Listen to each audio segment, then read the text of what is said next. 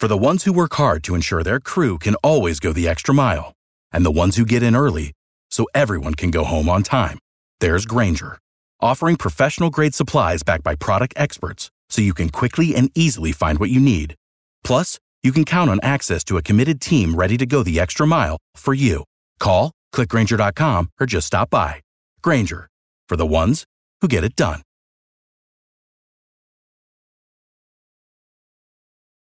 Every team, every topic, everywhere. This is Believe. Abrochamos el cinturón.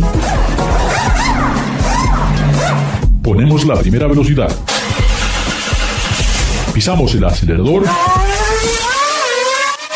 Y comienza el programa. ¿Qué tal amigos? Ricardo, su servidor, y estamos aquí en Garage Latino como lo hacemos todas las semanas. Eh, recuerden, pueden eh, bajar los podcasts de Garage Latino a través de TuneIn, Stitcher, Google Podcast, iTunes, Luminary, Spotify y también lo pueden escuchar en iHeartRadio. Hoy tengo el gran placer de estar con David Logi de Autos Anguier y también con José Carlos de Mier de ¿Qué auto compro? Muchas gracias por estar con nosotros amigos. Hablamos un poquito de estos autos españoles, esta marca hispano-suiza que realmente en su momento, en los años 30, bueno, eran los autos tal vez uno de los más sofisticados junto con Bugatti, en términos de lujo, eh, ingeniería. Y quiero ahora preguntarle al español que tenemos hoy con nosotros, ¿qué les parece ahora de esto hispano-suiza que regresa y puede volver a ser lo que fue en su momento? Yo, como ya saben, que siempre soy el más joven del grupo, no tengo nada que ver con esa época en España. y además ya juré mi bandera en Estados Unidos, no puedo hablar de España. No, yo eh, creo que, eh, seriamente, creo que, que va a haber un montón de este tipo de acciones recuperando nombres de la historia que han desaparecido y convirtiéndolos en nuevos autos eléctricos. Aunque la industria sigue insistiendo en que hay mucha eh, comunalidad de partes entre un auto eléctrico y un auto eh, a combustión, la realidad es que parece mucho más fácil construir un auto eléctrico que un auto de combustión interna. Y eso nos va a llevar a este tipo de, mm, de acciones de alguien, una empresa, una compañía que tuvo la ocurrencia, pasó, ha pasado antes que con Hispano Suiza con Bultaco, una marca de motos mítica en España y con una gran eh, marca también en Estados Unidos y, un poquito en México por sus éxitos en competición. Eh, la compra alguien y lo ha convertido en un producto eléctrico, en este caso bicicletas o, casi motos, eh, bicicletas eléctricas. Y bueno, creo que con Hispano Suiza es lo mismo. Creo que, son, son cosas que en el futuro vamos a ver repetidas. Yo creo que se abre un mercado donde los ricos en este planeta cada vez están más ricos y todos quieren tener cierta exclusividad en, los, en lo que utilizan, en, los juguetes que tienen. Y creo que ese mercado se presta para eso, para hacer cosas muy, muy exóticas, ah, de ediciones muy limitadas. Y estoy de acuerdo contigo, ah, José Carlos, que eh, los autos eléctricos, las plataformas hoy se pueden comprar, está todo hecho, todo se puede, se pueden buscar los, los convertidores, invertidores, baterías, todo es, mucho más fácil eh, tener todo esto hoy en día que el tener que fabricar un auto desde cero. Eh, y cuando puedes hacer una edición tan limitada, los precios los puedes, puedes hacerlos muy elevados y es para, para mayor exclusividad. Sí, sí, sí, sin, sin, ninguna duda.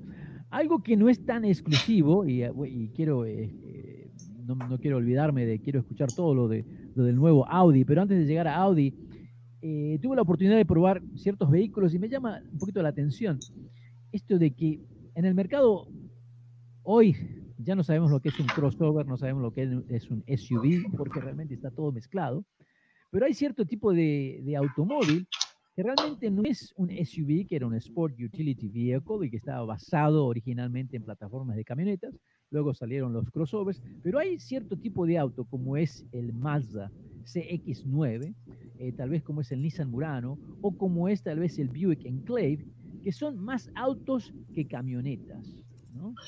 de tres filas de asientos, ¿te refieres? Eh, ¿Perdón? De tres eh, filas de asientos, ¿te refieres? Tres filas de asientos, tres filas de asientos, pero, pero, que no se ven como una camioneta. Y especialmente me llama la atención porque tuve la oportunidad de probar estos vehículos, que son el, el Chevrolet Traverse, el Buick Enclave y el Cadillac XT6. Y en mi cabeza pienso, bueno, prácticamente son el mismo automóvil. Hay mercado para tres versiones. Bueno, no son, hay que multiplicar, cada una tiene sus, sus diferentes gamas de modelos, pero no sé, eh, ¿realmente hay un mercado para, para tener tres autos así? ¿Qué le parece? Mira, pues, pues yo voy a empezar este, con este pensamiento o esto. Este es el momento en el que Ford eh, Motor Company se quedó atrás porque Henry Ford solamente insistía en tener este, un vehículo y no hacerle muchos cambios, que era el Ford Model T. Después llega GM, Alfred Sloan, en los años, eh, en la década de los 1920, y él tuvo una frase que es muy célebre. En inglés es a car for every person and purpose, es decir, un vehículo o un auto para cada bolso y propósito. Y de ahí fue como nació el, el concepto de marketing. Es decir, Chevrolet son este, vehículos orientados al valor. Eh, pues estaba eh, Pontiac deportivo, estaba eh, Oldsmobile, que no estoy seguro de qué emisión tenía Oldsmobile. Buick lo ponían como el auto del doctor, eh, que eh, un escalón abajo de Cadillac. Entonces, ese concepto le, le permitió a, General Motors eh, rebasar tremendamente a Ford. De hecho, Ford tuvo que, que crear eh, ese, ese concepto para competir, creando Mercury, que era el, el vehículo de los doctores, que, para que tuvieran una, una, algo que comprar antes de poder comprar un Lincoln. Entonces, es, es, General Motors lo ha estado, ya lleva, pues eh, creo que está cumpliendo los 100 años eh, usando ese concepto y les ha funcionado. Entonces, se está partiendo de, de, de, una base común, una plataforma común, y de esa plataforma están saliendo eh, pues la, la, Traverse, la Acadia de, de, GMC, está saliendo la Buick eh, en, en Slave, y ahora, ahora la Cadillac XT6. Entonces, de alguna manera está funcionando esto. El detalle es que no se ha llegado todavía a la saturación del mercado de, por General Motors que sucedió en, el, en, la crisis del 2008, donde tuvieron que despedir a marcas como pues, eh, Pontiac, Saturn eh, y también Saab y no me acuerdo cuál otra más. Oldsmobile, eh, pues la, la, mataron o la cortaron en yo, eh, 1999, creo. Yo, yo, nunca voy a perdonar a GM que, que, que, mataran a Oldsmobile, porque Oldsmobile era la marca americana ¿eh? más antigua, ¿eh? el primer automóvil. Eso yo nunca se lo perdono a GM, porque eso, eso es historia que no se podía, que no se puede, eh, no se puede recuperar. Tenían, y además tenían Buick para seguir teniendo la marca más antigua. No pasa nada. Tenían la, la más antigua y la segunda más antigua. Sí, pero Oldsmobile, eh, a través de la historia, Oldsmobile tiene un montón. El Aurora era muy, era un, un vehículo muy interesante y pues es, es muy triste que, el, eh, que mataran esa marca porque en los 70, creo, creo en el 76, el vehículo más vendido en los Estados Unidos fue el Cutlass, antes de que llegaran a los Accords y los, y los Camrys.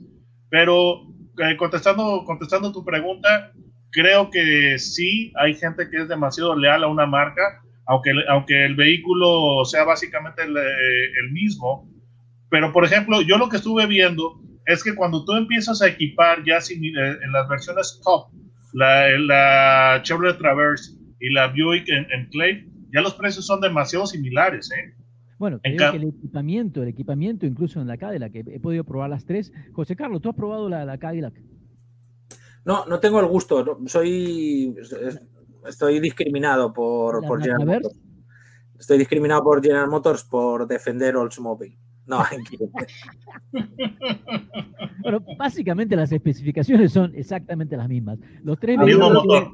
Yo creo que David, David te ha dado, ha dado en el clavo completamente con su, con su comentario. Al final, hoy en el mundo, y no solo en la industria en la que nosotros nos movemos, en todos los productos se tiende a la máxima personalización, a tener un producto para cada persona. Una vez que la industria no ha concluido, pero, pero ha evolucionado mucho los sistemas de fabriles eh, sobre plataformas comunes, llega el momento de aprovechar eso. Es una plataforma común, es una plataforma, hoy, digo, cuando hablábamos de plataformas pensábamos en una plataforma, hoy en día es una plataforma fabril que te permite fabricar en la misma cadena vehículos distintos y, ves cadenas de montaje en las que hay un auto seguido de otro auto de la misma marca o de una marca distinta, pero que está sobre la misma plataforma. Y es, eso es muy impresionante, es algo que Henry Ford, que lo mencionaba antes, David hubiera soñado en su, en su tiempo, ¿no? Y eso hace que, cada, que, que puedas estirar tanto como quieras tu gama. Lo vemos en todas las gamas de productos. ¿Cuántos BMWs había hace 20 años y cuántos modelos hay hoy? Es impresionante. Las gamas se han multiplicado por dos o por tres en algunos casos. Pero yo creo que ese puede llegar a ser el punto débil de estas fábricas cuando de repente hacemos este cambio al vehículo eléctrico y todas estas nuevas empresas que están apareciendo no tienen eh, esa presión de, mover vehículos a volúmenes grandes para poder mantener todas esas fábricas en, marcha con una gama de modelos tan, tan grandes. Sí, David. Otro, otro, peligro, otro peligro y sin irnos tan a futuro como pensando en los autos eléctricos, de, de compartir plataformas. el consorcio que es absolutamente brillante haciendo esto es Volkswagen, porque pues están eh, compartiendo componentes en eh, eh, a través de muchas marcas. Entonces, cuando hay algún problema con un componente, como se comparten, como, se comparten en muchas marcas, los, eh, efectos pueden ser desastrosos en cuanto a recalls, porque si tú tienes eh, pues, eh, un motor en un, en un Audi, en un Volkswagen, en una Skoda, en, um, en un Seat, cuando, cuando hay algún problema es en grande. Ese, ese es el problema de, de, las economías a escala, que, se, que es básicamente lo que dicta que se usen plataformas comunes para reducir eh, lo que es el, costo de desarrollo y maximizar ganancia. Pero ah, ese, ese, es el problema actual. Quiero, quiero, mencionar que Roberto Zaragoza nos dice, renovarse o morir, adaptarse a la dinámica social es algo que no todas las compañías logran entender. Interesantes opiniones, las suyas. Sí, Saludos muy interesantes. Y desde Ecuador, un saludo a Jairo Alexander, eh, que nos dice hola, eh, muchas gracias. Y ¿Qué pasó con Audi? Ahora que estamos hablando, para, para dar por finalizado este, esta opinión sobre estos tres automóviles, yo creo que yo estaba honestamente confundido porque si me, si me hubieran tapado los ojos y me dicen cuál es cuál, imposible para mí de definir. El Cadillac eh, se sentía un poquitito, la, la suspensión un poquito diferente y tenía Night Vision que los otros no tenían. Pero en términos de precio, cuando estamos hablando de los vehículos que están bien equipados, la verdad que los tres vehículos, a mí me llamó mucho la atención la Traverse, lo bien equipada que estaba, por solamente 46 mil dólares. Eh, y de 46 a 73 mil dólares que provee la Cadillac, esos 30 mil dólares de diferencia, dije, wow. Fíjate que a mí, a, mí... Es un segmento diferente, es un segmento totalmente diferente, es un cliente diferente.